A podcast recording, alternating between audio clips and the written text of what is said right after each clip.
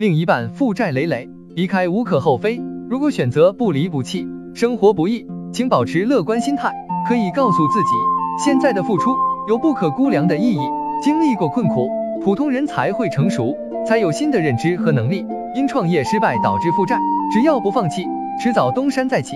生病和意外，只要人还在，就没有过不去的坎。长期入不敷出，努力工作，开源节流去克服各种逾期无力偿还，金融机构催款频繁，深陷债务泥潭，渴望回归正常生活，更加珍惜家庭港湾。